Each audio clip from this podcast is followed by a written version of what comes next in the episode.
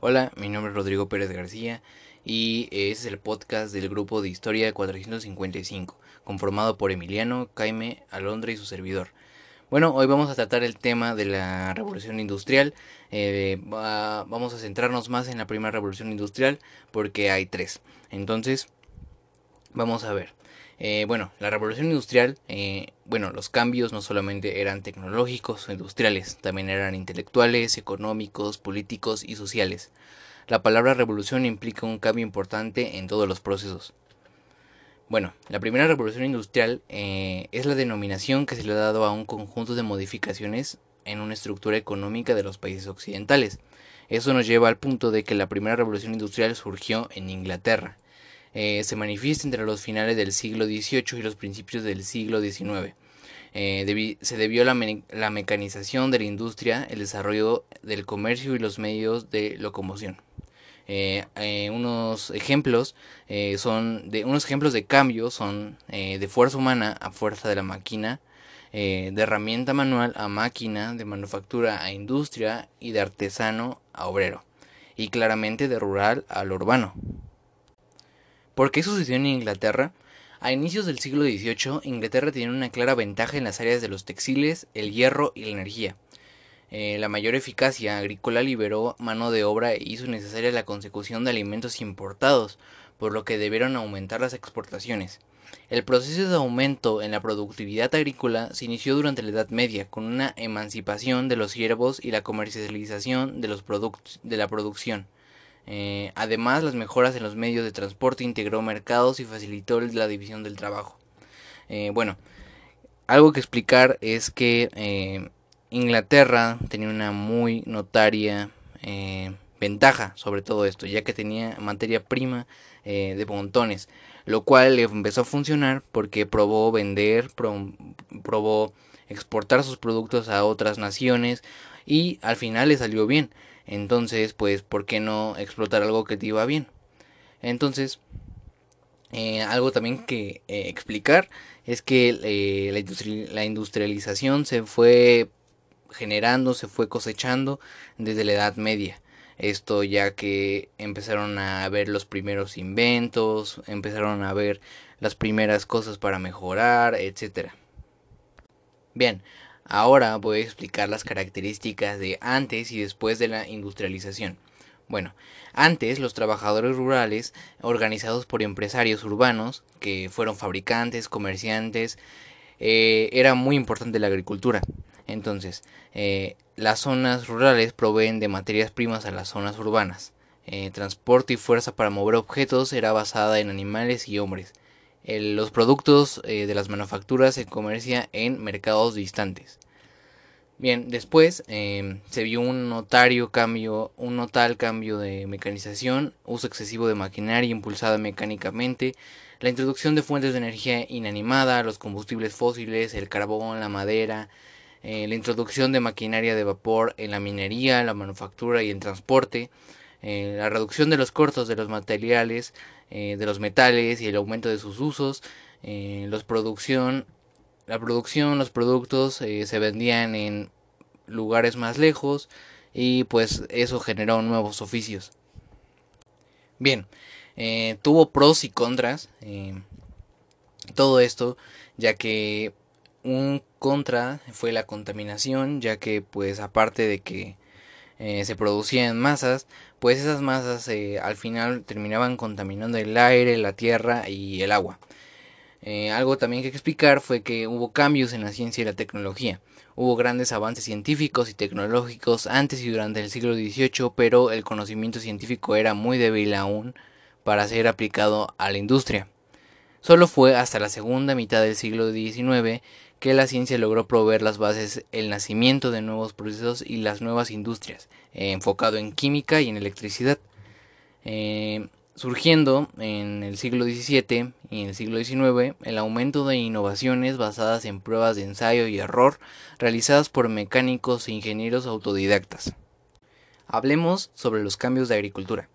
La rotación mejorada alternando cosechas con pastoreo temporal se restablecía la fertilidad del suelo, pastaba más ganado que fertilizaba el suelo, producía más carne, más madera, también se experimentó con la crianza selectiva de ganado. otros cambios fue que la población rural relativamente próspera, más especializada y orientada al mercado, se convirtió en un mercado potencial para los productos manufacturados, herramientas, implementos para la agricultura, producción de consumo, telas, ropa, porcelana. Bien, en lo siguiente es el transporte. El transporte de grandes cantidades de productos voluminosos y de bajo precio, granos, materiales de construcción, carbón, minerales, hacia las ciudades requería de un bajo eh, costo y un medio de transporte confiable. Antes de la era de los ferrocarriles, eh, las rutas acuáticas fueron el medio de transporte más económico y eficiente. A pesar de esto, la demanda de transporte interno no estaba satisfecha. El mantenimiento de las vías estaba a cargo de las parroquias que usaba la mano de obra forzada de los habitantes locales.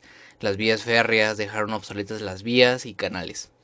Bien, eh, después de todo eso, eh, existieron la rápida mecanización y crecimiento de la industria textil. Esto fue muy importante ya que Gran Bretaña se convirtió en el exportador neto de hierro y artículos derivados de este. Entonces, em, si lo vemos desde un trasfondo, la industrialización ayudó a Inglaterra que fuera un país primermundista, como lo también lo fue, bueno, como también lo es Estados Unidos, China, etcétera. Bueno, ahora hablaré de inventores que sin ellos no tendríamos lo que hoy tenemos. Eh, daré ejemplos de eh, electrodomésticos o cosas que hoy son modernas, pero antes eh, eran increíblemente una innovación para la vida diaria y cotidiana. Pero principalmente algunas fueron empleadas en industrias, etcétera.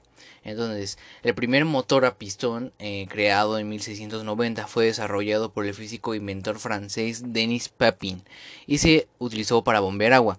El ejemplo moderno pues, pues sería una cisterna, el WC, entre otras cosas. Bueno, en 1698 el ingeniero inglés Thomas Savery diseñó una máquina que utilizaba dos cámaras de cobre que se llenaban de forma alternativa con vapor producido en una caldera. Em, esto eh, mejoró muchísimo la calidad de vida de industrias principalmente, eh, ya que le servía para muchísimas cosas que no se podía antes. Ah, el más eh, relevante, se podría decir, fue la máquina de vapor, aunque también los demás fueron relevantes, pero este fue el que pegó más. En 1768 la fuerza industrial se hace independiente de las corrientes de agua, cuando James Watt eh, mejora la máquina de vapor de movimiento rotatorio continuo, con el que empleo de vapor se, facilitará el, el establecimiento de industrias en cualquier lugar, capaces de trabajar todo el año y se hace posible la explotación de minas a mayor profundidad.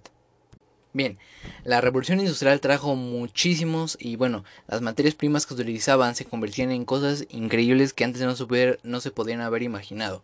No sé, eh, la primera, la principal materia prima fue el hierro, eh, que pues se utilizaba para hacer transportes, eh, se utilizaba para la vida cotidiana, para industrias, para herramientas, para tornillos, etcétera, etcétera.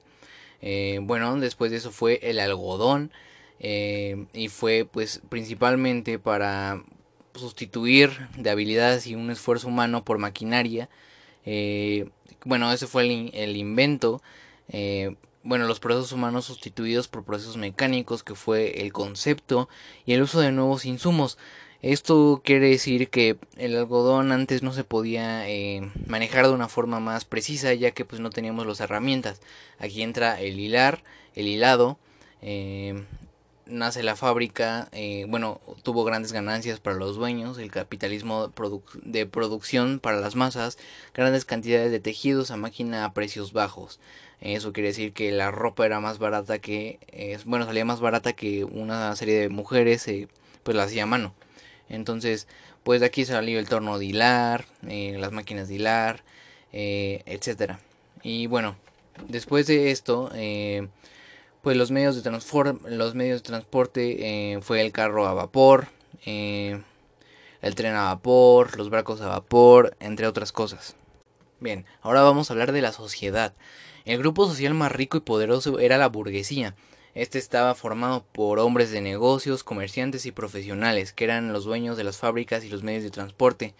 Bueno, muchos campesinos, fue el siguiente grupo social, eh, emigraron a las ciudades para trabajar en las fábricas y se convirtieron en obreros.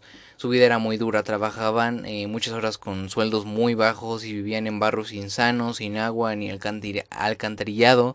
Los niños también trabajaban con un salario menor.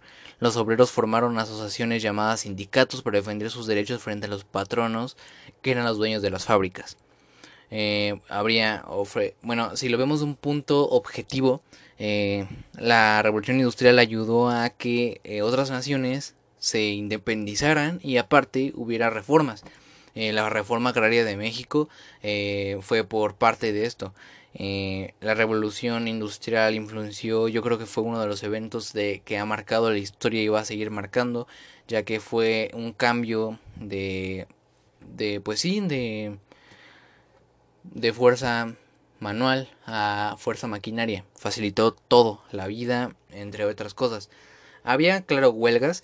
Em, hay una frase que decía que decían los obreros, entre otras cosas.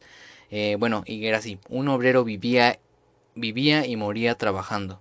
Todos trabajaban, era una desigualdad increíble y pues cambió el mundo. Entonces, pues yo creo que eso es eh, como finaliza em, el tema de la industrialización. Eh, la primera revolución industrial. Espero que les haya gustado todos los que me oyeron. Eh, espero que se me haya entendido. Eh, quiero darle agradecimientos a mi equipo ya que me ayudó en todo esto, en el guion, en, en comprender. Y sé que no soy el más experimentado para esto, pero creo que con lo que leí, con lo que estudié, yo creo que me siento capaz de explicárselos. Entonces muchísimas gracias por escucharme y pues nos vemos.